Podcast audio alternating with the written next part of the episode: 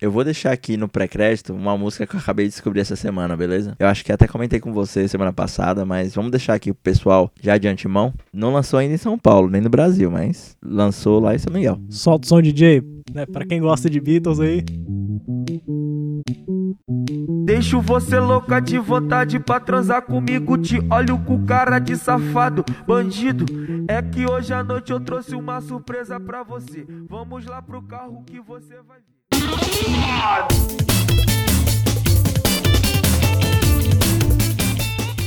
Bom dia, boa tarde, boa noite, ouvintes do nosso podcast Como Se Fosse Hoje. Mais uma semana do dia 24 de outubro, não é mesmo? Aqui do meu lado está o Bo. Fala aí, meu povo. Mais uma vez aí, né? Estouradão o áudio aqui, gritando no ouvido. Mas é isso aí, mano. 24 de outubro, é nóis. Do outro lado está o Caco. Não, não, brincadeira, gente. É que o Caco não foi hoje. Ele estava num evento muito importante aí na da capital. Ele não pôde comparecer. E vamos dar um salve pra ele, né? Porque ele tá ouvindo a gente, né? Isso aí, um salve aí pro Caco, né? Que fez aniversário na outra semana. Meus parabéns mais uma vez. Quem merece, a gente dá vários parabéns aqui, né? A pessoa em si tá de parabéns, né? Não é por conta de, um, de uma data que a gente vai ficar só nisso. Aproveitar aí já pra mandar um beijo aí pra Juriana. Tá ouvindo direto aí, maratonando, como se fosse hoje. Então é isso aí, beijão. Ela que toma banho com chinelo, né? Pra não cair, né? É, então. Ah, mas eu não caio no banho, né? Eu nunca caí no banho. Mas já tomou sem chinelo? Eu tomo sem chinelo. Toma cuidado então, velho. Mano, eu caio descendo a escada aqui de chinelo, tá ligado? Quando chove. Imagina eu tomando banho, velho. Tá doido? Ah, mas eu não desço escada sem chinelo, no- numa chuva. Não, mas o, o chinelo é antiderrapante, o piso é antiderrapante, eu caio da escada. Ah, mas é coisa da vida. Bom, vou dar um salve aqui pros novos ouvintes, né? O Marcos lá do meu trabalho tava ouvindo a gente e eu acabei descobrindo que ele ouve filme dublado. Já viu isso? Como assim ouve filme dublado? Ele só, só ouve o áudio? É, ele bota lá enquanto trabalha, tá ligado? Deixa lá como se fosse uma, sei lá, como se fosse um podcast. Como se fosse uma rádio novela, né, Gira? É, mas sem narração, é só a fala dos atores mesmo, com trilha sonora, pá. E é isso, mano. Ele tava assistindo Família, Família Adams ainda. Ai, velho, como assim, mano? Da hora, muito bom. Não, um dia eu faça isso aí com filmes clássicos.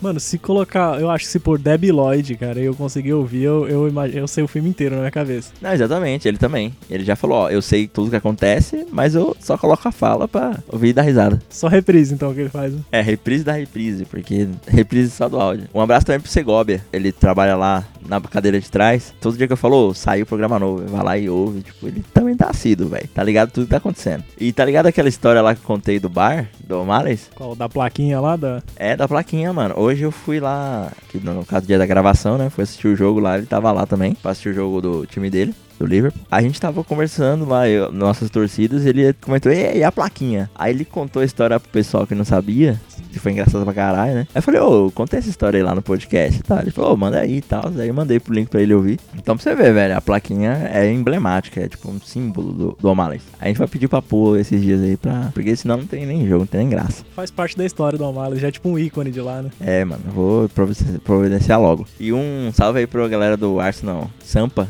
que comentou lá com a gente. Agradeceu pelo evento, da, da- comentar sobre o evento da plaquinha. É que eles também, eles foram é, um dos principais ali, né, do evento. Exato, foram um dos protagonistas. E falando de novo aí, dia 11 a gente vai estar lá, de, eu vou estar lá com, a- com o Caco e a torcida do Manchester City Manchester United com a plaquinha. Fazer questão dela, né? pedir a plaquinha. E eu também nesses dias, cara, eu tava. Nesse dia não, né? Nessa semana. É, a Mai me fez lembrar de ouvir Blink de novo, mano. Não, muito bom. Às vezes eu coloco também. Gosto de ouvir Family Reunion direto, eu coloco tirando no violão. Ela do Papo Vogel, né? Eu tenho ela no Spotify. Ela colocou lá uma sequência de música. Eu falei, velho, vou começar a ouvir tudo de novo. Do começo até o final, parece que, sei lá, Juventude de volta, tá ligado? É do. É como se. Você lembra como se fosse hoje. Nostalgia, né? Total. Vamos, vamos pra área de feedback então, né? Já que da semana passada teve feedback pra cá, então, né? E é dele de novo, né? Do Bruno Kelton. Ah, Ele sempre, né, mano? O Bruno que sempre ouve. Falei, né? Que tem que ter Bruno ouvindo, né? Ele agradeceu o salve que a gente deu pra ele. Um dia depois que saiu o nosso episódio do. Que a gente comentou lá, do Edgar Allan Poe, que a gente comentou do, do Gil Gomes, ele faleceu. Um dia depois do lançamento, mano. E o Kelton tava ouvindo, ele recebeu a, a notícia bem na hora que, a gente, que ele tava ouvindo, pá. Ele foi a primeira pessoa a me avisar que o Gil Gomes morreu, velho. Eu não vi em link nem nada. Isso porque ele tava ouvindo na hora, né? Tipo, É, liga, liga os acontecimentos. E ele disse que nosso efeito foi como se fosse a maldição do Ramsey. Foi efeito Ramsey. A gente comentou e a gente matou o Gil Gomes. Nada, na verdade, aquilo lá era uma homenagem já antecipada que a gente tava fazendo pra ele. Então, pra quem não conhece o, a maldição do Ramsey, ele é um jogador do Arsenal desde 2016, 2015, 2016. Quando ele faz um gol, na mesma semana uma celebridade morre. Alguém famoso morre, entre aspas, né? Já matou, já matou David Bowie, matou Stephen Hawking. Então, cara, a lista de celebridades é bem grande. Tem gente que não gosta, tem gente que gosta, tem gente que acha graça.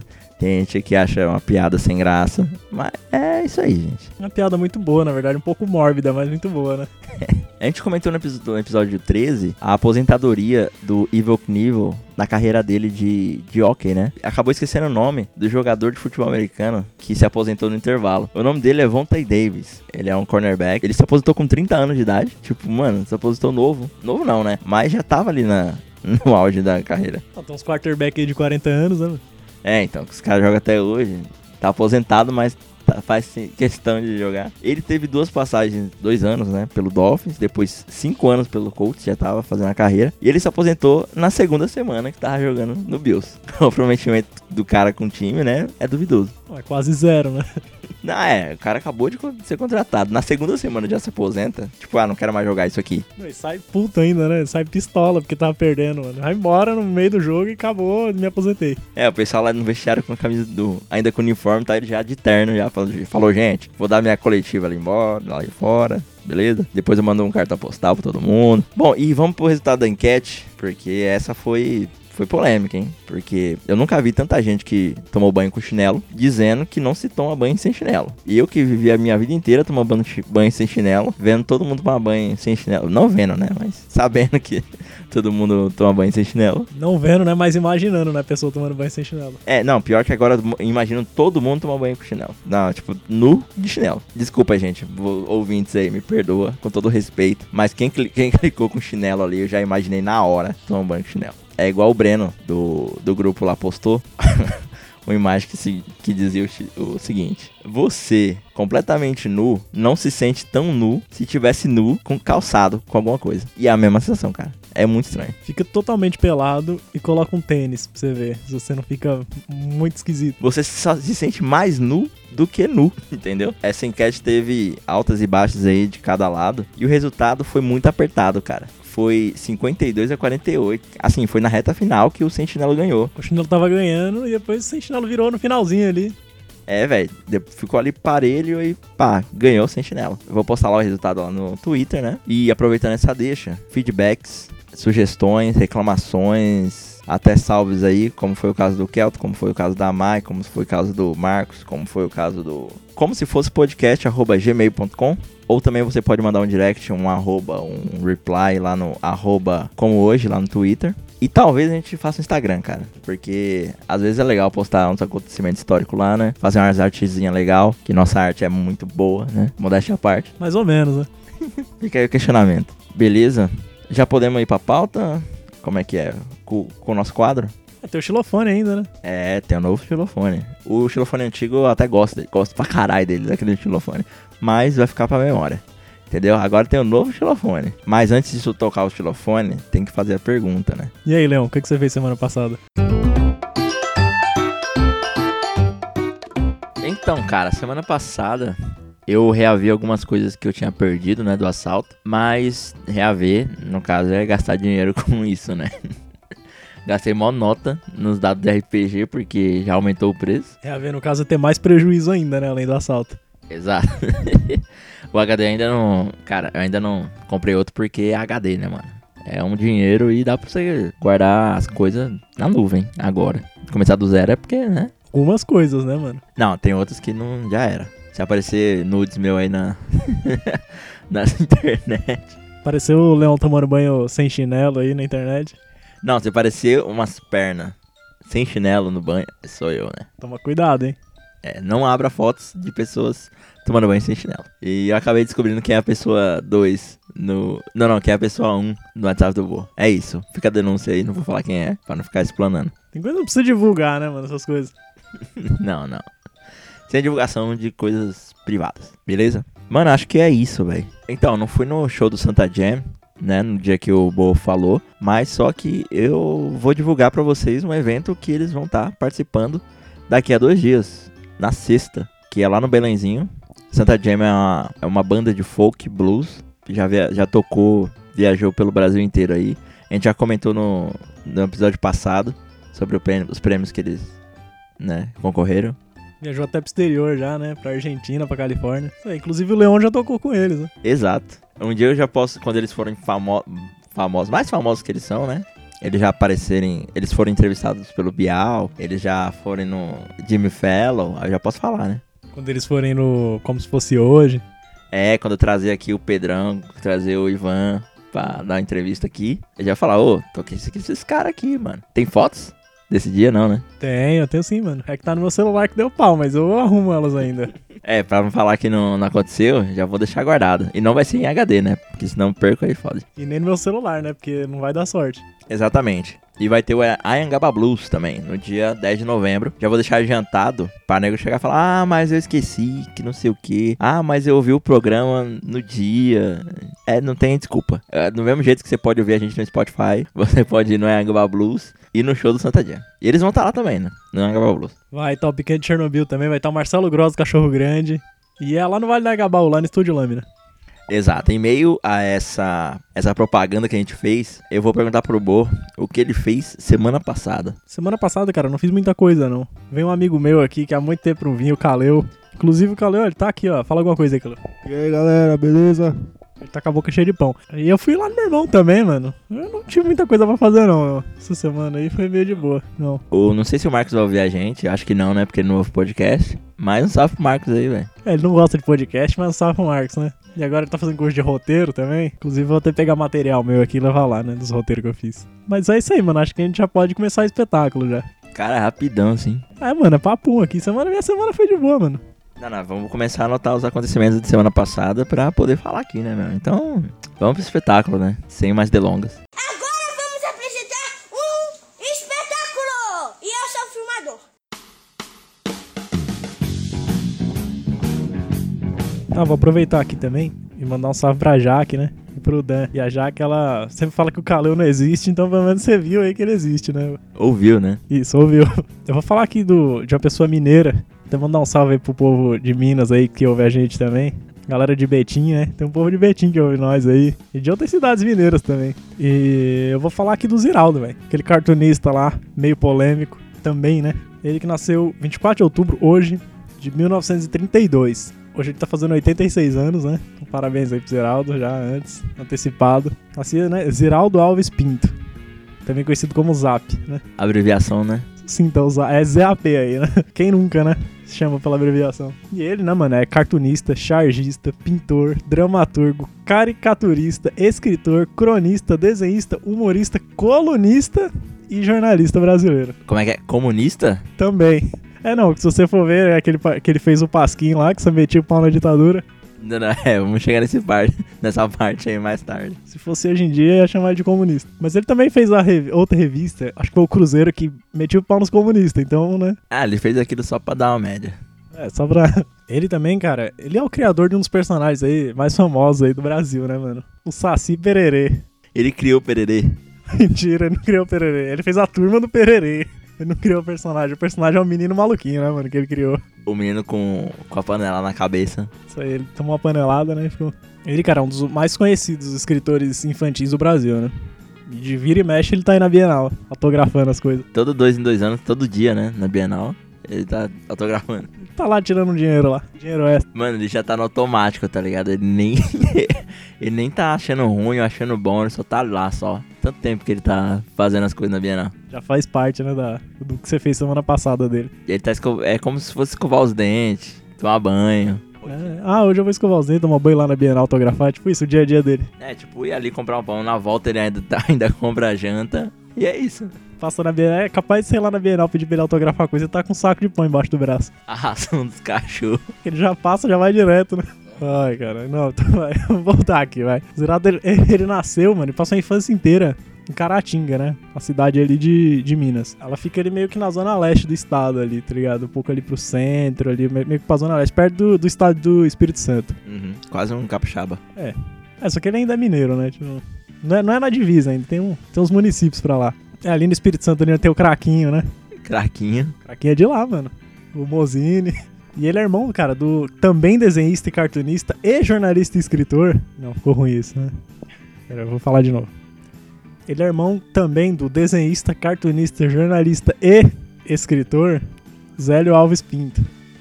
Outro zap. Outro zap. É zap zap, cara. Essa família do zap zap. Foda. Família da fake news. e, mano, que também foi um dos fundadores do Pasquim com ele. E tipo, e ele é irmão também do Zir. É, esse é difícil o nome. Esse aqui é foda. É Ziralzi Alves Pinto, que também é. Zap. Agora eu vou colocar de fundo aquela música, aquele axé lá, cara. Né? Não, não. Agora eu vou ter que fazer isso.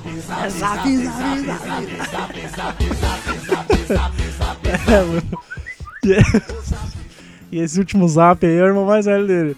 Ele estudou dois anos no Rio de Janeiro, tá ligado? E depois ele voltou lá pra cidade dele de Caratinga pra concluir o ensino médio. Aí lá, lá em Minas ele se formou, né? Direito pela Universidade Federal de Minas, né? A UFMG. Isso em 57. Ou então a UFMG. A UFMG.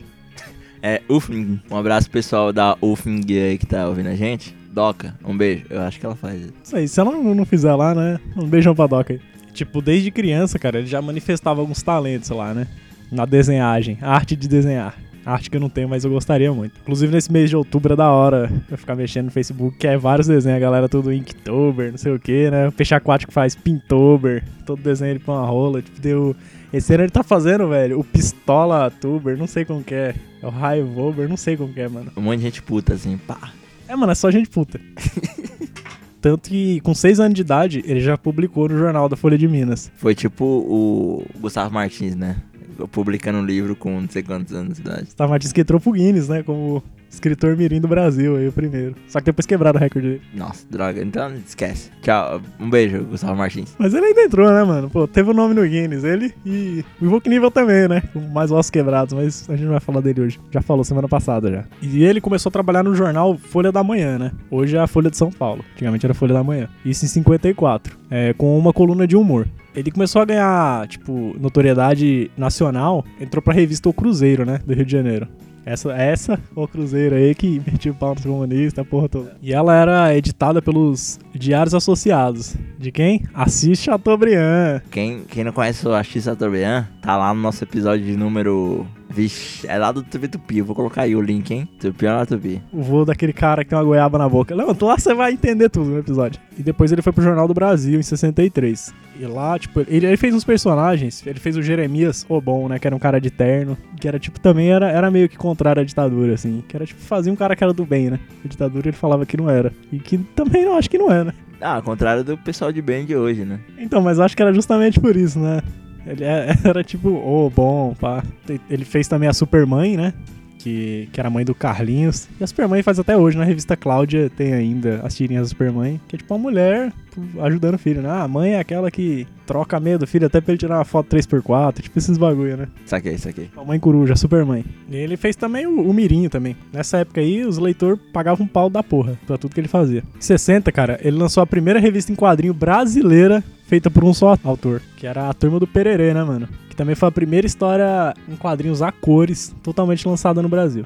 Tipo, totalmente produzida, feita toda no Brasil. Que ela saía, acho que na. Se não me engano, cara, a Turma do Pererê, ele lançou no, no Cruzeiro. E, tipo, na época arregaçava, mano. As maiores triagens, tá as maiores tiragens da época de todas as revistas era essa daí da Turma do Pererê. E, tipo, só que ela foi cancelada, cara, em 64. Logo, tipo, no início do regime militar.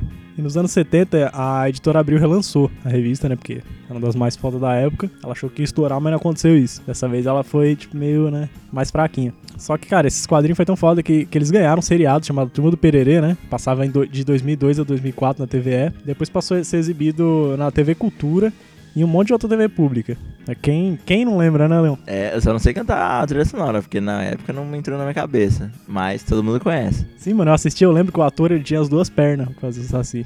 E ele ficava sempre escondido atrás de, um, de alguma madeira, de algum bagulho, de algum tronco, ele ficava pulando assim, sabe? Pra você ver aqui o- o- as dificuldades do ator brasileiro. Você vê a dificuldade, né? Não tinha um chroma key, não tinha um CGI, não tinha nada. É só na raça.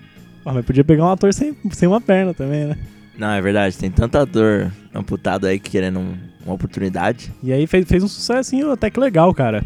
E a TV Brasil anunciou uma encomenda pra, pra segunda temporada, tipo, de 26 episódios, e foi feito e, foi, e passou até 2012. Lá em mil- 1960 ele recebeu um prêmio Nobel internacional, mas nesse Nobel não, é outro Nobel. É o, é o Nobel Internacional de Humor. No 32º Salão Internacional de Caricaturistas de Bruxelas. Também o prêmio Mergan Tiller, principal premiação da imprensa livre da América Latina. Uns nomes estranhos, né? E ele também foi, né? Aí depois ele lançou o Pasquim, né? Que ele foi fundador. Depois ele foi até o, o diretor. E que era tipo um tabloide de, de oposição ao regime militar. Que era uma das prováveis razões dele ser preso, né? Que eu vou falar daqui a pouco também. Que eu vou falar daqui a pouco, não, vou falar agora já. Um, é, um dia depois da, da promulgação do AI-5, né? O Ato Institucional número 5. Era aquele decreto lá, né, não? Infelizmente não é aquele decreto que a gente assina toda sexta, né? É um totalmente contrário, eu diria. Decreto que ferrava com todo mundo, né? Esse que a gente assina toda sexta ferra, mas de um jeito mais, né? Mais de boa. É, dá mais liberdade, né? É a liberdade de você se fuder. Esse aí não. Esse você não tem escolha, você vai se fuder. É, o decreto da sexta é assim, você assina e fala assim, agora você tá livre pra se fuder, você vai se quiser, né?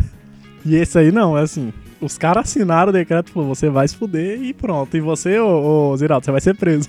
Foi tipo isso. Já começa assim. E o Pasquim, cara, ele foi editado entre 26 de junho de 69 e 11 de novembro de 91. Então, né, depois que ele foi preso, ainda continuaram fazendo. Era reconhecido pelo diálogo, né, mano, entre o cenário da contracultura também, que tinha na época, da década de 60, e pelo seu papel na oposição do regime militar, né. A tiragem inicial dele foi de 20 mil exemplares. E a galera achou um exagero da porra, né, eles fazerem, mano, 20 mil é muita coisa, velho. Só que, mano, ele atingiu a marca de mais de 200 mil quando tava no auge. Todo mundo queria essa porra. Isso em meados dos anos 70. E ele se tornou um dos maiores fenômenos do mercado editorial brasileiro. No, no início, né?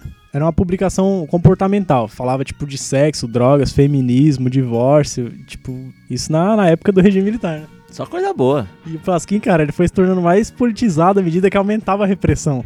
Né, Que a ditadura vinha em cima e eles tinham que parar de falar dessas coisas e, e ir mais pra política, senão eles iam se fudendo, né? A gente falou isso no programa passado também, nos programas passados. O que fomenta a pessoa a fazer o bagulho é a proibição, mano. Quanto mais você proíbe, mais o pessoal ficaria na fúria. Vou fazer essa porra, só porque. Não, e mais o pessoal compra, né? Exato. Ah, proibido comprar essa porra? Vou comprar esse caralho. Aí é que eu quero, né? O negócio é a propaganda gratuita aí, velho. Daqui a pouco a gente vai ser proibido, eu tô falando, né? Não, é igual essa postagem que eu vi esses dias aí, falando da certa vice, vice-presidente, que na qual a oposição, que na qual a oposição dela falou o seguinte: Ah, essa mulher que vocês querem colocar, uma feminista a favor do aborto legal, seguro, não sei o quê. Eu falei, ah, pô, bela propaganda que vocês estão fazendo. Pô, é ótimo, né, cara? Se fosse ela, eu queria também.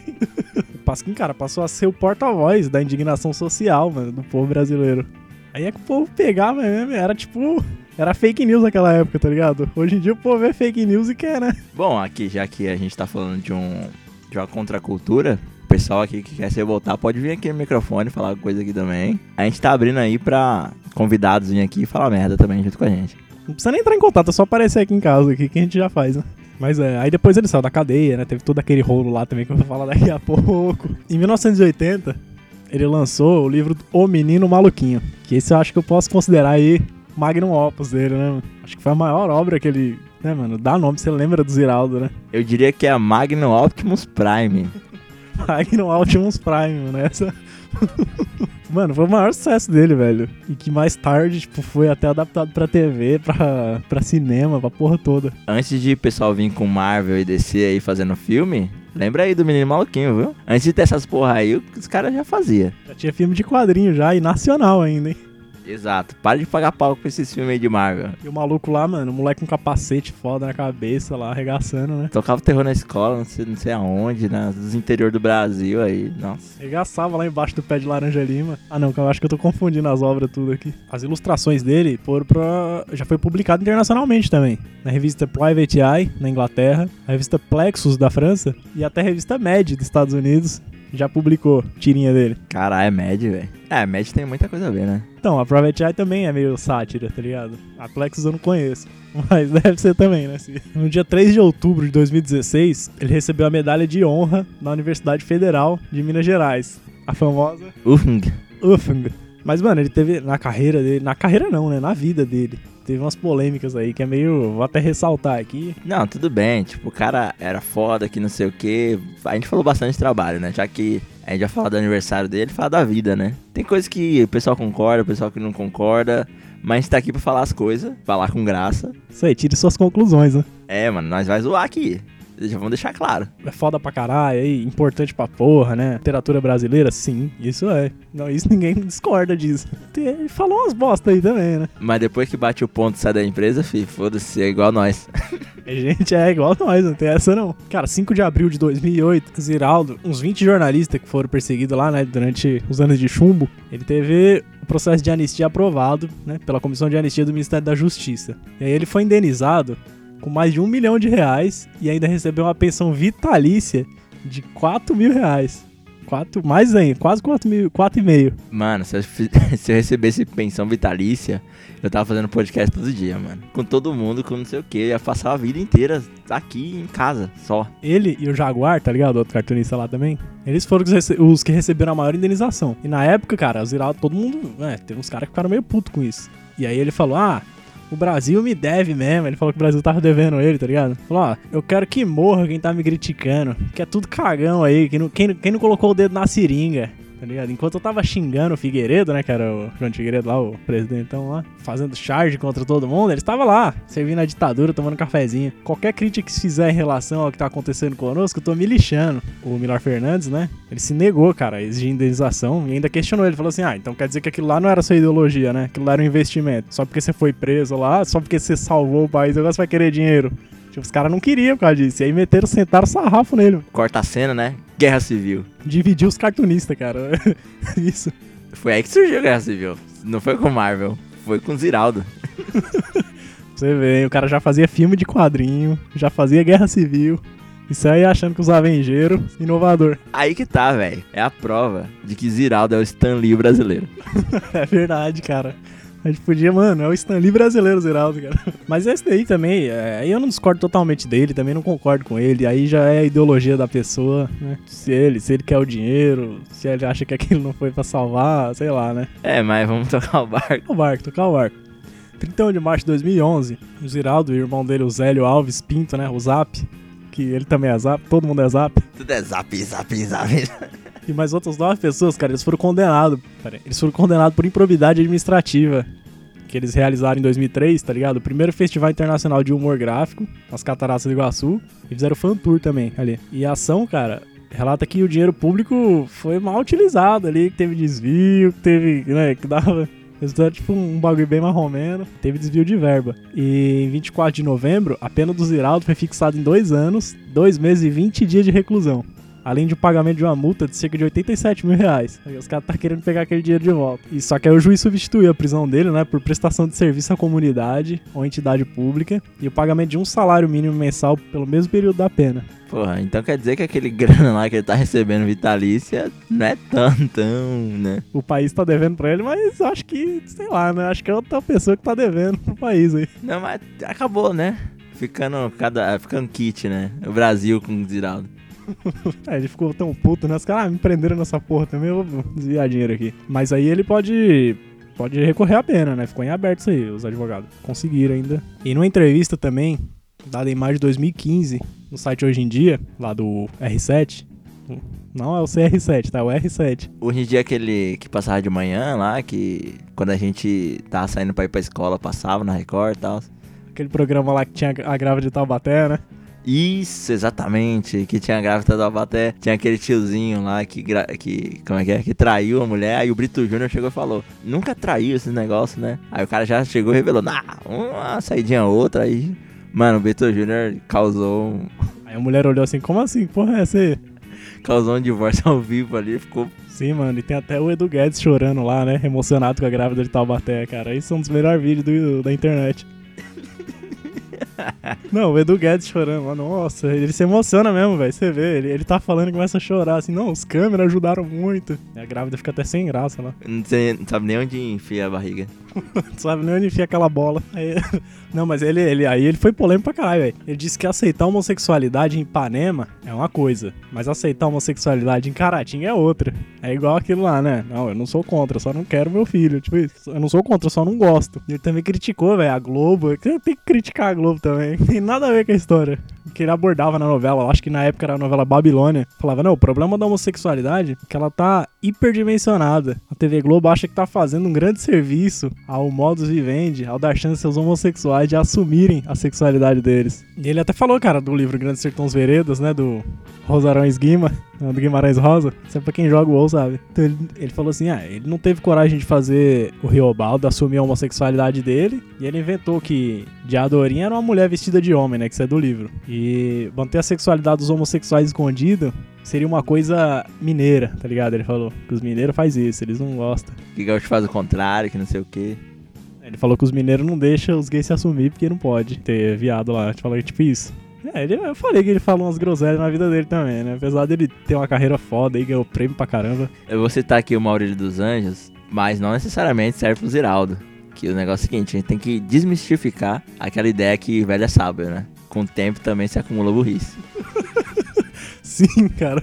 Verdade. Mas não se aplica a ele, né? Assim, sei lá. Não, Pode ser que sim, pode ser que não. não necessariamente. Tem seus prós e contras, né? É, ninguém é perfeito, né? Mas vai, vamos falar das premiações dele aqui, vai. Em 69 ele ganhou lá o Nobel Internacional do Humor e o Merganthaler, né, que eu falei aqui. Em 80 ele ganhou o prêmio Jabuti da Literatura, né, era na categoria infantil, ele ganhou com o Menino Maluquinho, que arregaçou. Em 2004 ele ganhou o prêmio Hans Christian Andersen, né, Pontos de Andersen, quem não sabe. Ele ganhou pelo livro Flicts, né, que é aquele livro que era uma cor uma cor diferente que ninguém conhecia, e ela ficava triste porque ela não tinha a força do vermelho. Toda aquela história eu lembro que eu li esse livro na escola. Sei lá, a paz do azul, era um bagulho assim, e aí no fim das contas ela foi pra lua, que lá era o lugar dela. Tipo, quer dizer que todo mundo mesmo que. Isso que é engraçado, né? É, que- quer dizer que, tipo, por mais diferente que a pessoa seja, ela tem seu espaço no mundo. É tipo isso. E ele vai e mete pau no, na homossexualidade. Não dá pra entender, né? Às vezes o cara defende um bagulho que ele não sabe o que é, mas só que aí ele desdefende sem saber que tá defendendo, entendeu? É muita controvérsia, né, velho? Então ele faz você acreditar que o bagulho é bom, mas ele mete o pau também. E aí ele ganhou, em 2005 ele ganhou o prêmio do Mérito Cultural. Em 2008 ele ganhou o prêmio Ibero-Americano de Humor Gráfico. E em 2012, né, ele ganhou de novo o Jabuti da Literatura Infantil pelos Meninos do Espaço, né? Só que ele não ganhou não esse, aliás. Errei, ele só foi indicado. Mas ele pelo menos foi indicado, né? E, mano, é isso aí, velho. O Ziraldo, foda pra caralho. né, no sentido bom, no sentido ruim também. Fica meus parabéns aí pra ele, ícone, grande ícone da nossa cultura aí. Tá fazendo 86 anos. É ele que apresenta aquele programa lá na cultura, o Bem Brasil, um negocinho, que tem, toca uns caras lá dos modão lá, sertanejo. É, é igualzinho ele, né? Mas não é ele não. Ah, não, né? Não. É tipo. ah, deve ser um dos zap. Deve ser outro zap.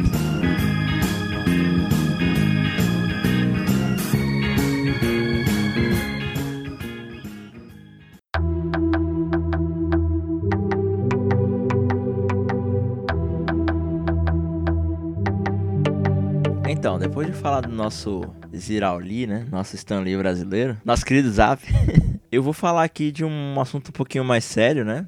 Um aniversário que faz hoje. Na verdade, é uma data, né? Comemorativa aí no, no mundo geopolítico. Hoje é o dia da ONU. Hoje é o dia de aniversário das atividades das Nações Unidas. Que, né, foi foi estabelecida aí na Conferência de São Francisco, que aconteceu abril do, de 1945, né? Que foi feito docu- os documentos, né? Que formalizaram o que é a ONU. A gente pode dizer assim que o começo da ideia de ter uma ONU surgiu ali depois dos ataques aéreos que teve a Alemanha em cima da, do Reino Unido. Isso porque, segunda metade do ano de 1940, os alemães fizeram aquela investida lá que todo mundo já conhece, aquela investida aérea que bombardeou um monte de gente. Cara, destruiu toda Londres, assim, deixou a Londres arregaçada.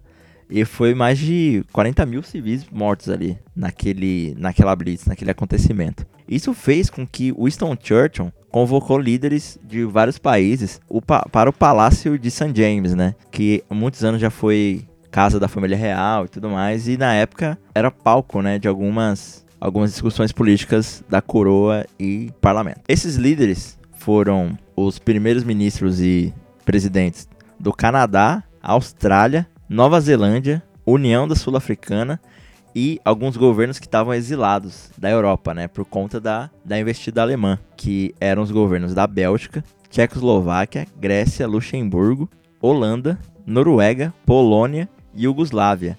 E também tinha um general de Gaulle, que era da França Livre, né? Que era como se fosse uma instituição que englobava quem era exilado do território francês, né?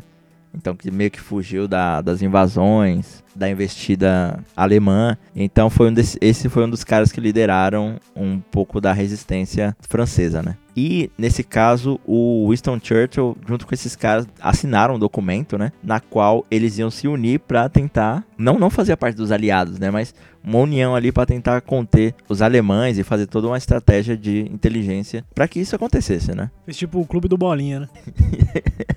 E ele que não era nada muito magro, né? Ele fez a ONU aí que a galera, a galera ama e fala, ah, esse pessoal dos direitos humanos, né? Como se fosse um pessoal.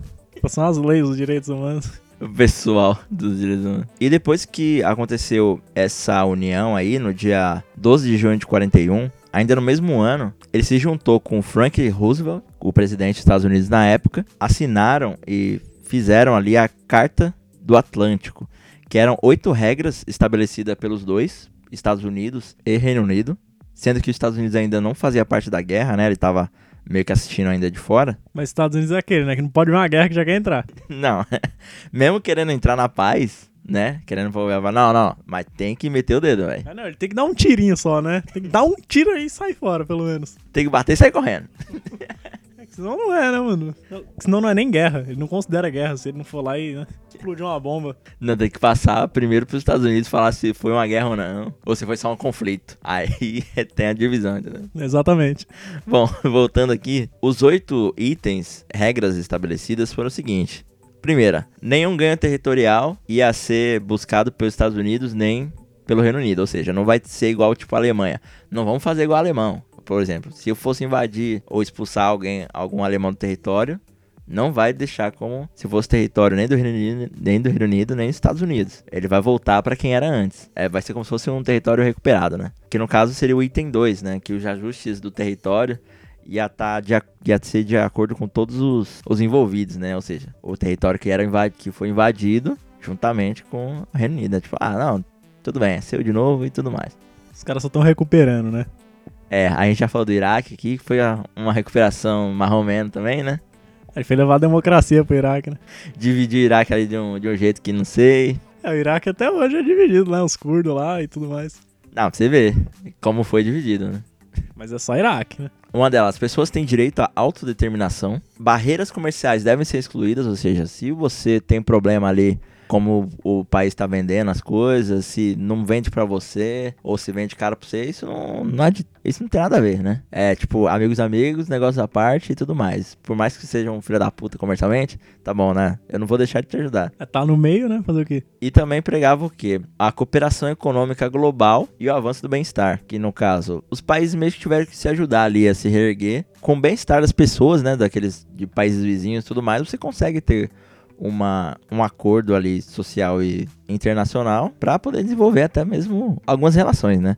Até porque a gente tem aqui nosso vizinho se fudendo pra caralho, que é o caso da Venezuela. Imagine se, se, uma- se essa Venezuela é um país europeu que tá se fudendo lá na Segunda Guerra e você fala, não, não, deixa lá se fudendo. Aí que um dia poderia ser um potencial parceiro e tudo mais. Só que o outro vai lá, dá as costas, o refugiado vai lá, a gente chuta o refugiado, sem saber porquê, né? Já fica aí a dica pra quem faz isso, fica aí a mensagem. Pois amanhã pode ser eu, então não vou poder nem reclamar, né? Exatamente. Já dizia gramofocas, né? Se desmaiar vai ter que carregar, tipo isso. No nosso caso, nosso vizinho tá desmaiando, nós tá, se, nós tá rindo e tirando foto. Ele todo vomitado lá na sarjeta e a gente rachando o bico. Não, eu achei que esse assunto não ia ter piada, velho.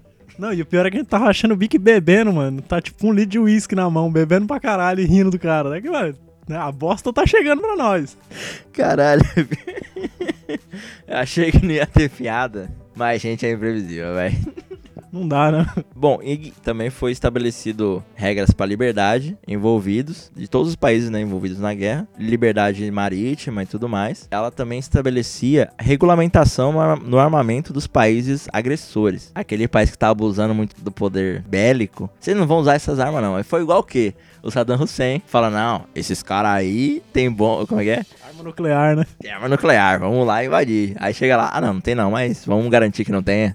A gente já tá aqui, né? Tipo isso. Você vê os efeitos desse acordo hoje em dia, né? Não, Os caras procuram uma brecha em tudo, né? Bom, mas vamos, vamos lá. Vamos falar da- da- das positividades aqui do, dos acontecimentos. Em 1942, a União Soviética entrou nessa parada, porque antigamente, em 41, quando países já estavam meio que se reunindo bastante, a, a União Soviética já era aliado, né, desses países, mas ainda não tinha assinado o tratado. Acho que não deu tempo, né, porque o pessoal tá sendo invadido. Era, foi, na, foi na época do, do Barbarossa.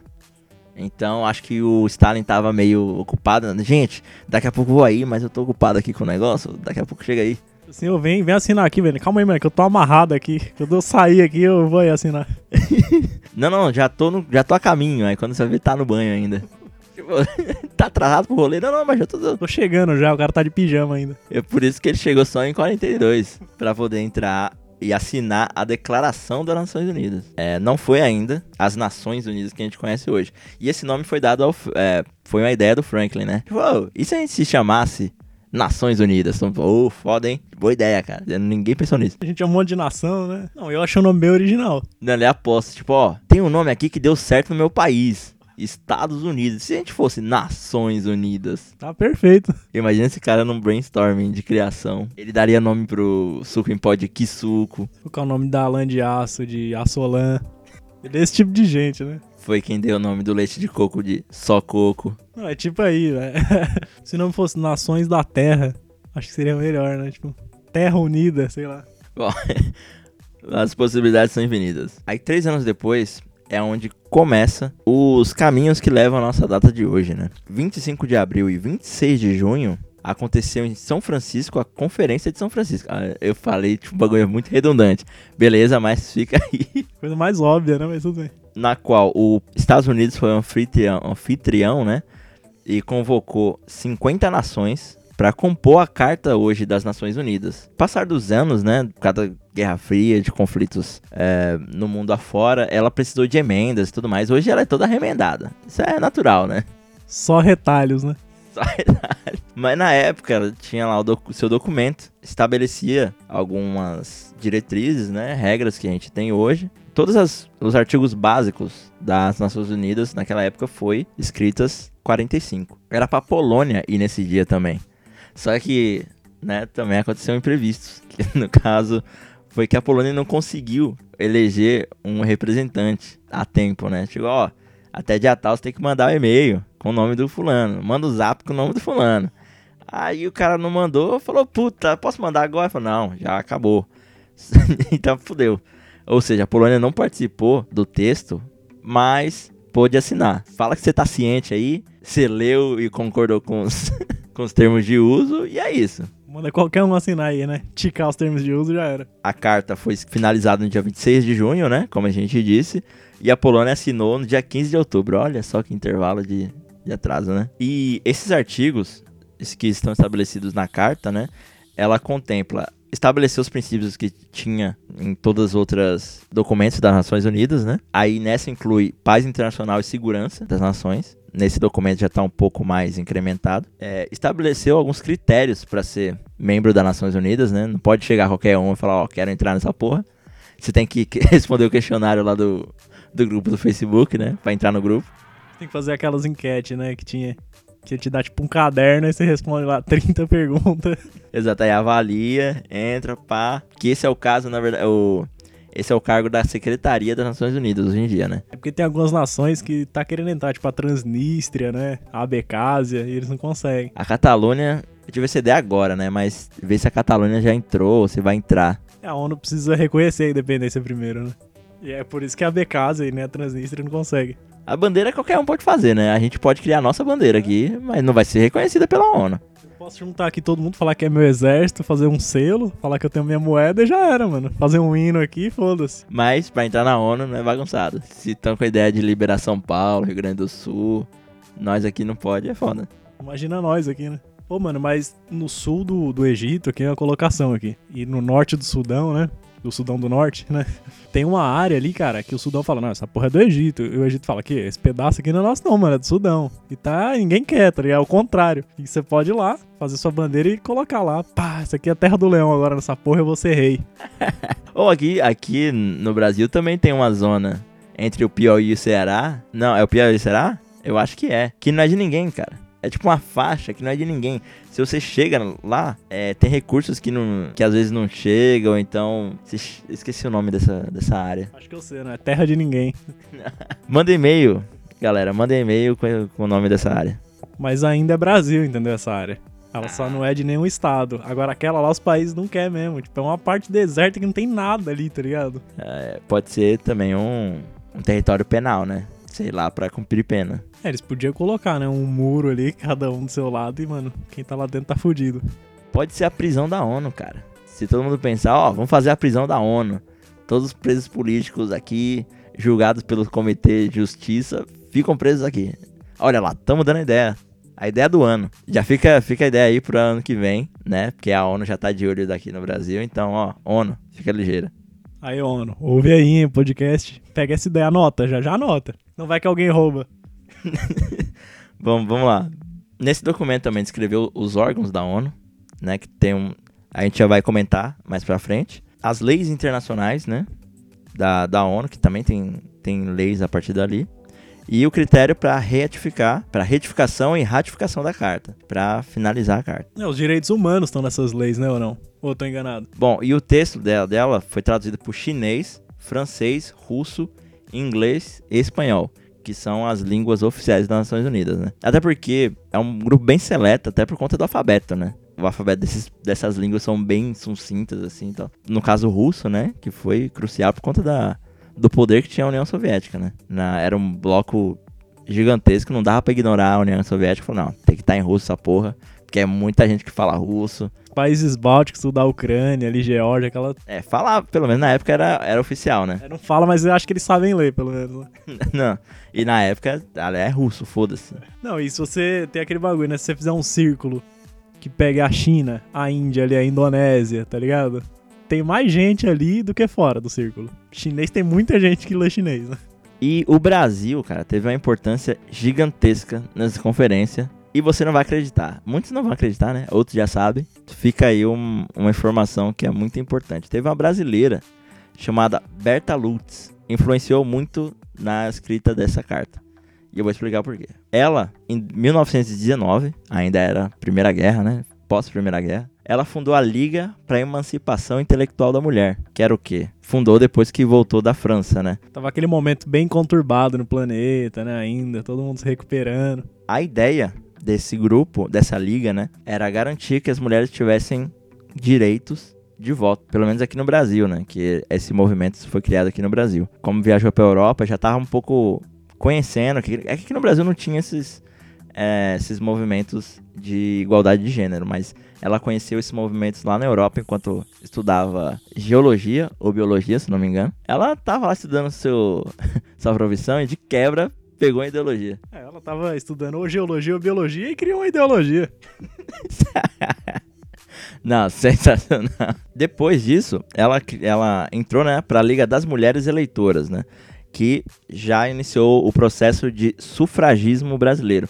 Sufragismo nada mais é do que eu comentei segundos atrás, que era é, o poder e garantir igualdade no voto, independente de gênero, né? Que isso permitiu com que as mulheres votassem desde 1932. Ou seja, você mulher que adora falar aquela frase, né, emblemática, ah, não sou obrigado a ser. Mas você só vota hoje se você dá poder pra tal político ou não por conta de um movimento feminista, amiga. Principalmente dessa mulher, Berta Lutz. Com isso, ela foi eleita deputada em 1936. Ela foi suplente primeiro, né? E antigamente os deputados tinham suplentes. Tipo, ah, se deu BO com um deputado tal, ah, sumiu outro. O, tipo, o vice, tá ligado? E no caso, o principal dela tinha morrido e ela entrou no, no meio. Aí, velho, já começou a tocar o terror lá dentro, né? Era a brecha que ela queria, né? Nossa, aí beleza. Ela ficou nesse cargo, em cargos políticos aí por um bom tempo. E em 45, da escrita da carta, né? Ela já foi enviada pra lá a pedido do Getúlio. Então falou, ó, representa lá o Brasil. Não só ela representava, né? Porque cada país levava mais de um representante. Então, tipo, era se fosse pequenos grupos ali de cada país. E hoje, né, vai uma pessoa por país, né? Porque são cento e poucos países. Mas pra abrir essa conferência foram, foram mais de um representante. Os países tinham bancada e tudo mais. Ela era uma das 3% de mulheres que tinha lá dentro da, da conferência, do- da Conferência de São Francisco. Ele recebeu ajuda dos representantes dos países da América Latina, poder implementar, introduzir, né, no texto da, da carta, itens que garantiam equidade de gênero. Não só igualdade, mas equidade de gênero. E por ser, né, latino-americana, de ser uma bancada de mulheres que exigiam esse direito, é porque muitas, é, até mesmo hoje é culturalmente, a mulher latino-americana ela ser a líder de família, como é hoje nos lares, nos lares brasileiros, né? É a mulher que manda, é a mulher que faz isso, aquilo. Acho que alguém que tá ouvindo aí já deve ter visto, né? Alguma mulher líder de família. Principalmente quando ela é a única em condições, né? De ser líder de família. Bom, e o Brasil, nosso país, foi um dos primeiros a assinar, então não demorou muito, não titubeou. Tanto que acho que foi na segunda, no segundo mês, se eu não me engano, ou no primeiro mesmo, o Getúlio já assinou e já anexou a Constituição. E o, vamos falar um pouco aqui dos órgãos, né, que tem da ONU, porque muitas vezes a gente não entende muito bem o que é, é ONU, para que serve, blá blá. Bom, o primeiro, o primeiro órgão, né, é o secretariado. Ele que administra ali forças de paz, vê os problemas que tá acontecendo no mundo, faz os relatórios ali sobre direitos humanos e meio ambiente, né? Toda aquela parte mais administrativa do, da questão geral da ONU, né? O secretariado que faz. Dos conselhos que tem, são países limitados, nem, nem todo mundo pode ir lá e fazer, tá ligado? Você quer vigiar a segurança, sendo que seu país não sabe nem. O pai não sabe nem votar. é mais ou menos por aí, é mais ou menos por aí. Bom, segundo órgão, Corte Internacional de Justiça. Ela que julga crimes políticos de cada país. Ou seja, essa semana, esse mês até, o vizinho aqui, Nicolás Maduro, já está sendo julgado por conta de atos na Venezuela. Então, você acha que ah não, a ONU não serve pra porra nenhuma, a ONU é um bando de país comunista, não sei o que, como, né? Muita gente tá falando aí. Não, mas a ONU é comunista, né? Tipo, o pessoal fala. a ONU é mil países junto, velho. Tomar no cu. É um ursal gigante. Até Saturno tá na ONU já, os caras vêm. E uma coisa interessante é que indivíduos, né, pessoas físicas, não podem é, abrir denúncia contra atos políticos internacionais. Tem que o país pedir a denúncia. O Leão aqui não tá gostando do que tá acontecendo lá na Venezuela. O Leão manda uma carta, o secretário-geral vai fazer igual aquele gif do Putin, tá ligado? Pegar a carta, riscar, então, o que, que a gente tá falando mesmo? Não, é as Nações Unidas, né? As nações, tipo, os países unidos e o Leão, né? Foda-se sua carta. E exatamente, esse último caso, como eu falei aqui da, da Venezuela, foi realmente um grupo de países do Conselho de Segurança também, juntaram ali suas denúncias e abriram um protocolo. O Conselho Econômico e Social, né, que é o, outras, o força aí da outro órgão da, das Nações Unidas, né, ela desenvolve pesquisas, relatórios, né, sobre sobre economia e social, ou seja, ela faz estratégias em relação a isso, né, faz estudos e tudo mais. Tem até conferências, bastante conferências econômica, Fórum Econômico Mundial, essas paradas aí que, que a ONU fica de olho. Ela promove diretrizes para direitos humanos e liberdade fundamental, né? Tipo, direito de ir e vir e tudo mais, até econômico e social. Tem um Conselho de Segurança, como eu comentei, são países selecionados, né? O Brasil não faz parte, é como muitos outros países com certos problemas não fazem parte do Conselho de Segurança. Ele estabelece algumas medidas em relação a a paz, desarmamento de países, missões de paz, ou seja, aqueles, aquelas missões que o Brasil participava lá no Haiti, as outras 30 missões que o Brasil já participou, foram todas estabelecidas por esse conselho. Tipo, ó, tá precisando de gente lá em tal lugar, vê quem tá podendo ir e quem tá perto. Tipo, ah, esse país tá podendo, vai lá então, país. Aí o país tem que concordar também, né? Porque uh, trabalho de formiguinha aqui, né? Todo mundo é amigo nessa porra. É lógico. E é igual você falou também, né? Tem que ver quem é mais próximo do outro país que tá precisando, né? Tem tudo isso. Tipo, o Haiti tá lá, deu terremoto, fudeu tudo. Aí vai mandar a Nova Zelândia, que é tipo, mano, três horas de viagem de avião. Ô, três horas, três dias de avião. Cara, porra é essa, né? Bom, e por último tem a Assembleia Geral, que é aquela reunião que acontece todo ano. Ela é transmitida também pelo site da ONU, né? Onde os países fazem seu discurso, ao que o país acha, a visão dele em relação ao mundo, é, o que ele tem que melhorar, o que a ONU tem que estar de olho. Tipo, é como se fosse o textão do Facebook, tá ligado? Pra qualquer coisa. O país prepara um, vai lá, fala o que quiser, depois outro chega, pá, é mais ou menos isso. E a Assembleia Geral é onde se elege o secretário os secretários gerais, né? Uma coisa interessante da Assembleia Geral é que toda Assembleia, o Brasil começa discursando dentro dos países. Todas, tipo, você pode reparar. Às vezes você não, re- não reparou e tudo mais, mas é. Mas se você quiser dar uma olhada, o Brasil começa todo ano. Desde a sua terceira ou segunda Assembleia, o Brasil começa discursando. Mas antes dele, quem começa o discurso é primeiro o secretário-geral da ONU, que faz o discurso de abertura, depois o presidente da Assembleia. Aí sim começa os países. Aí na ordem vem o Brasil, Estados Unidos e outros, né? E outros, né? Tipo assim, depois do Brasil já não, não importa mais, né? Tem um algoritmo que estabelece a ordem de discurso. Um algoritmo inteligente ali, né? Que vê a relevância do, do discurso, é, depois vem a força que tem o discurso, valores e tudo mais. Ele pega do uma ordem de importância e joga lá. E é um pouco mais, sei lá, justo. Tem um, uns certos motivos aí que dizem que o dizem o porquê do Brasil sempre começar, né? Nos primeiros anos foi porque ele se voluntariava, né? Já que ninguém falou nada, ô, posso começar? Foi isso umas cinco vezes. Aí o pessoal, na quinta, chegou e falou: ah, não, vamos oficializar então? Beleza, aí, na, aí da partir dali, o Brasil sempre começou. Ah, deixa esses trouxa falar e depois a gente conversa. É, foi, é tipo aquele grupo de, de escola e faculdade, né? Tipo, ah, mano, deixa os caras falar aqui enquanto a gente termina o nosso. É tipo isso mesmo, o Brasil, na verdade, é tipo a introdução, né? Depois do Brasil que começa. Mais ou menos isso. um dos motivos mais plausíveis, né? Tem outros dois motivos que o pessoal diz aí do porquê do Brasil começar e tudo mais. Bom, acho que é isso, né? Sobre as Nações Unidas, o que eu posso dizer aqui pra vocês é mais ou menos isso. Eu acho que já deu pra salientar um pouco a importância das Nações Unidas, né? Para os civis aí que estão ouvindo ou conhece algum civil que critica pra caralho as Nações Unidas. Não, eu inclusive tenho uma crítica agora. Tem uma denúncia pra fazer. Que a bandeira da ONU é a terra plana, cara. Pra esses caras, né? Olha lá, eles defendem a terra plana. Você Já, já reparou que é a terra plana e um- umas folhinhas embaixo. Porra, Nações Unidas, cara, tava tão bem. velho. Ah, agora já não. Não, não dá pra defender mais não.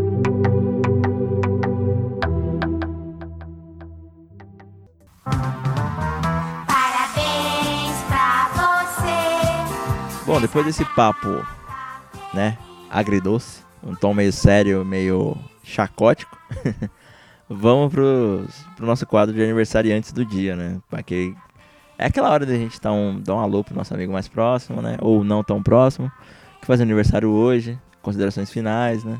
Ou só que faz aniversário hoje, né? Que não é nem amigo, mas tá, Ou então aquela pessoa famosa ali que tá precisando de um parabéns. tá na geladeira, né? A gente divulga ela aqui de novo. Exato, a nossa função é essa, levantar quem tá lá embaixo. Às vezes nós mesmos estamos lá embaixo e a gente tá no papel de se levantar. Tem um parabéns pra dar aqui, que hoje faz aniversário o Michael Ferreira. Eu acho que é o Michael.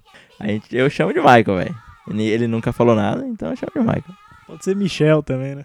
Ou pode ser Michel, Michael. Eu conheci ele no Lollapalooza no show do Noel. Ele tava mais com duas pessoas. Eu achei que ele era amigo das duas pessoas, porque tava numa conversa.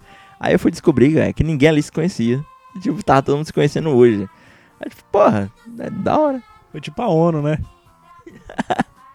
Foi tipo a ONU. Um dia tavam. Era desconhecido, no outro já tava conversando, no outro já tava assinando. O outro já tava assinou, né? Escreveu, não leu. Então é isso. Um abraço pro Michael, Michel, Michael, Mike. Já tem umas, uma galerinha famosa aí pra gente dar parabéns, né? O Caco, né, não veio hoje. Ele queria muito homenagear uma pessoa que faz aniversário hoje, que ele é muito fã, que é o nosso amigo, ou às vezes nem tanto, Wayne Rooney. Pra quem não conhece o Wayne Rooney, por incrível que pareça, jogou aí no Manchester United por 13 anos, né? Fez quase 300 gols aí pelo United ao todo. Levou vários títulos aí com o United. E hoje tá jogando lá nos Estados Unidos. Que fim levou. Não, como todo jogador que né, fica velho e quer ganhar dinheiro e quer morar bem, né? Porque tem gente que quer ganhar dinheiro vai pra China, mas não mora tão bem igual o que tá nos Estados Unidos, né? joga na, na Arábia. Tipo, pô, pra que Ará- Arábia, velho? Vai fazer o que na Arábia? Você vai viver como na Arábia? Não, mas é, cara, e lá, tipo assim, os Estados Unidos não paga tanto quanto esses países. Só que você, né, porra, você tá morando nos Estados Unidos ainda, né? Que é um país que eu odeio, mas mesmo assim. Mesmo que você coma uma comida de mentira, mesmo que, né? Ainda é, ainda assim é Estados Unidos. E ele, né, o Rooney que é um jogador bem feio, que então ele entra naquela teoria minha, né? Que o jogador quanto mais feio, melhor ele é, mais habilidoso. E ele é feio pra caralho, então, ô. Ou seja, joga muito, velho. Bom, ainda na parte futebolística aqui, eu vou dar um outro parabéns pra um outro jogador brilhante, mas nem tanto. Pode ver que ele não é tão feio. É, ele tem uma certa beleza ali na, na sua etnia. E o Caio Gudogan, que hoje joga no meu time aí, Manchester City, né? Tem gente que não gosta dele, né? Torcedor que preferia que ele não tivesse vindo, mas. Prefiro que ele não tivesse vivo, mas. Não vivo, vindo, vindo, diferente. Vamos desejar a morte aqui dos outros. Bom, eu acho que enfren- deve ter enfrentado o Rooney, não no aniversário. Mas ele só teve um- uma oportunidade, né? Porque assim que o Rooney. é, assim que o Gundogan entrou, o Rooney tava saindo. Então eles meio que se encontraram na, na encruzilhada ali. Pode ter enfrentado ali na Copa também, então acho que foi mais de uma oportunidade, né? Não, não, nessa Copa o, o, o Rooney não foi. Foi, é, então. Não, tô falando da Copa do Mundo, tô falando da Copa da Inglaterra mesmo. Ou então na Champions League também, né? Porque na época que o Gundogan tava na Borussia, tava no Manchester United. Talvez, né? Se bem que na Copa é difícil dos dois se pegar assim, né? Mas tem muito time naquela Copa. É, tem muito time e poucas oportunidades. Eu vou, vou falar então, já que tá falando de futebol, vou dar ó, os parabéns pro Wagner Mancini, né? Que era treinador aí da Chape, do Vitória várias vezes. E hoje eu acho que ele tá sem clube, né, mano? Que ele tava no Vitória. Não sei se ele tá ainda no Vitória, não, mas acho que ele foi mandado embora. Como acontece bastante, né? É, cara, pra você ser técnico no Brasil é foda, né? Você perde dois jogos e é mandado embora. Tipo, isso. Deixou o tampo da privada levantado, já manda embora. A gente reclama aqui que nossos pais pegam nosso pé de arrumar a cama, fazer não sei o quê. Isso causa demissão no- nos clubes. E ainda no campo do futebol, né, tem o nosso Abramovich, que é o dono do Chelsea. O russo aí, ó, a gente tá falando de União Soviética faz tempo. Ele que é um dos donos do CSKA e também do Chelsea. Ou seja, tudo comunista. Tudo comunista. comunista, velho. Cara, vai, o futebol é qual coisa de comunista? Exato, o cara aí podre de rico, né? Tá aí ganhando dinheiro às custas da lei de Rouanet. Tem Rouanet aí de futebol também agora. Esses caras aí, eles dão tudo mamadeira erótica pras crianças das creches. Ai, cara. Falar de, mudar, falar de música agora, né, também. Falar da Tila Tequila, aniversário dela aí, né, também, que é do ramo musical, ramo da putaria. Ela tinha até um reality show que era meio de sacanagem lá, né, que era a Shorted Love lá, que ela queria achar um namorado pra ela, uma namorada, aquela bissexual. E tinha 15 pessoas na casa, e homem e mulher, e era ia de eliminação, ela ia eliminando por isso. Quem, quem ganhasse o namorado barra namorado dela, não sei. Às vezes na orgia acontecia ao mesmo tempo e ia eliminando ao mesmo tempo. Aí chegava no final, falava, ó, você que foi escolhido, continue. Continua, você não vai ser mandado embora essa semana, tipo isso. Que eu acho que ela foi a personalidade mais popular do MySpace, cara. Ela tinha. Ela foi atribuída até a Miss MySpace, hein? Então, ó, um puta título aí. Bom, ainda no ramo da putaria agora sim, o nosso amigo Drake, né? O You Do You Call Me On My Cell Phone. Ele que tem é, aquele meme lá, né? Sim e não, né? Do Drake. E ele é canadense também, né? Então ele deve ser um cara gente boa, não deve ser canadense. É, então, é, ele é super educado. Já. E não é estereótipo, né? É a verdade. Tipo, o canadense ele pede desculpas pra objetos. Não, na foto dele aqui ele tá pedindo desculpa já. Porque ó, esses dias ele até pediu desculpa pelos memes, né? Que usaram a foto dele. Ai, cara. Bom, acho que já, a gente já pode finalizar, né? Depois desses parabéns. É. Bom, enquanto essa musiquinha toca aí de fundo, a musiquinha da abertura, né? Não é a musiquinha do Beatles. é a nossa tradicional. Eu peço pra vocês seguirem a gente lá nas redes sociais, arroba como hoje. Mande seu feedback, mande suas informações adicionais, correções, como se fosse podcast, arroba gmail.com. Em breve, nós tá, nosso Instagram, às vezes, não sei. Resultado da enquete a gente falou hoje, né? Mas estamos postando aqui daqui a pouco, né? Então, acho que é isso, cara. Se eu esquecer alguma coisa, me perdoem. Isso aí também. Forte abraço. Muito obrigado por ouvir até agora. É, eu deixei um erro aí no meu, tá? Que é pra vocês pegar e, e vamos ver quem vai mandar e-mail, quem vai descobrir pra tirar ponto de mim. Mentira, eu não fiz isso. Quem sabe se eu fiz sim ou não e agora. Ô, será que dá? Enquete da semana é essa, então. Mentira. Bom, a gente não abriu enquete essa semana, né, cara? Porra, acho que a gente vai ter que improvisar aqui. Verdade, né? Tem que ter, né, velho? Enquete da semana aí. Bom, a gente escolhe aqui na hora de, de finalizar as coisas aqui. na- ou amanhã, quando a gente estiver editando, a gente já mete a enquete. Mas por enquanto é isso, galera. Ouve a gente no Spotify, no Google Podcasts, no iTunes Podcasts. A gente tá em tudo quanto é lugar agora. SoundCloud também, né? SoundCloud. Ainda tem gente que usa o Eduardo. Um abraço pro Eduardo Arsenal, que escuta a gente pelo SoundCloud. E o- e o Arsenal Sampa, né? Que é meio trava-língua, né? Arsenal Sampa. Mas... Bom, segue, se- podem seguir eles lá também, o mundo do Arsenal. E um abraço pro Arsenal Sampa. Durmam bem, como o Kaleu já tá dormindo ali. Tá roncando feio já. Se alimentem bem, alimente seus, seus cachorros, seus cachorros, seus gatos, alimente seus animais de estimação, porque isso é importante. Isso aí, valeu. É, bebam muita água, mas muita mesmo, cara. Até a barriga encher, tá ligado? Você fica andando, você até ouve o barulho da água batendo assim. Isso aí, cara, porque faz muito bem pra saúde. Não sei se faz muito bem beber tanta água assim, mas. Mas é isso aí, cara. Até mais, até semana que vem e tchau. Até semana que vem, tchau. Vai dar um tchau aí, Kaleu? Falou.